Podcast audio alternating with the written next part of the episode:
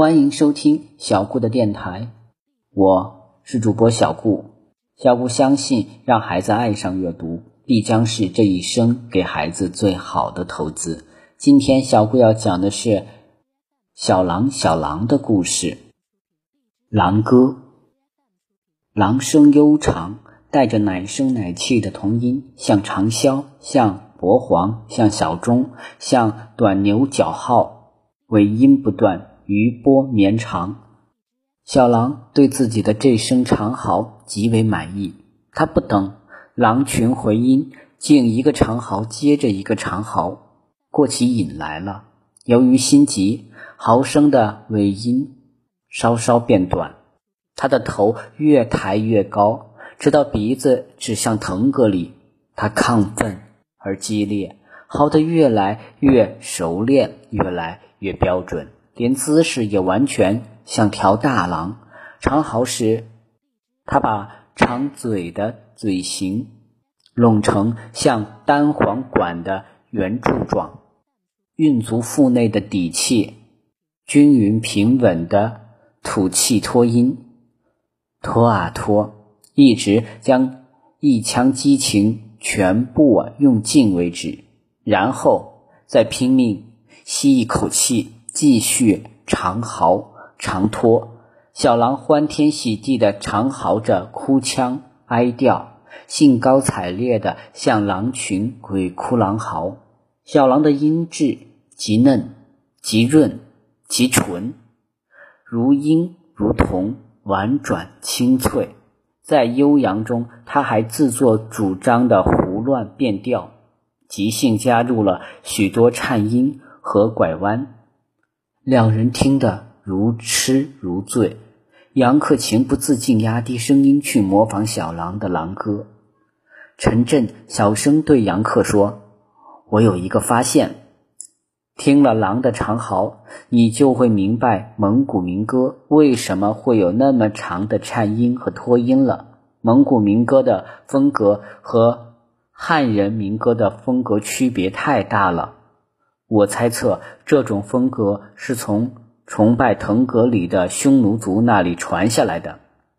史书里就有过记载，《魏书》的《匈奴传》里就说，在很古很古的时候，匈奴单于有两个漂亮的女儿，小女儿嫁给了一条老狼，跟狼生了许多儿女。原文还说，妹下为狼妻而产子。后滋衍成国，故其人号引声长歌，又似狼嚎。杨克忙问：“《匈奴传》里真的有这样记载？你读书还是比我读的仔细？要是真有这个记载，那么就真的找到了蒙古民歌的源头了。”陈震说：“那还有错？《匈奴传》我不知道看了多少遍了。”里面好多精彩段落，我背都能背下来了。读书人来到蒙古草原生活，不看《匈奴传》哪成？在草原，狼图腾真是无处不在。一个民族的图腾是这个民族崇拜和模仿的对象。崇拜狼图腾的民族肯定会尽最大的可能去学习模仿狼的一切。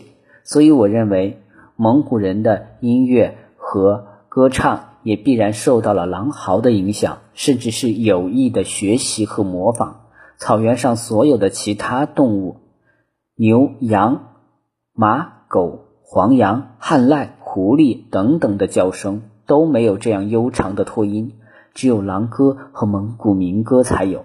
你再好好听听，像不像？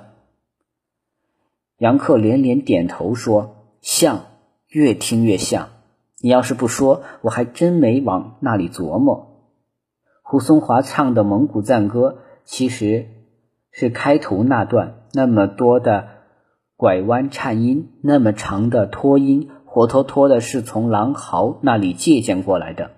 这两年，咱们听了这么多的蒙古民歌，几乎没有一首歌不带长长的颤音和拐弯拖音的。可惜没有录音机，要是能把。狼嚎、狼歌和蒙古民歌都录下来，再做比较，那就一定能找出两者的关系来。陈震说：“咱们汉人也喜欢听蒙古民歌，苍凉悠长，像草原一样辽阔。可没人知道蒙古歌的源头原来是狼。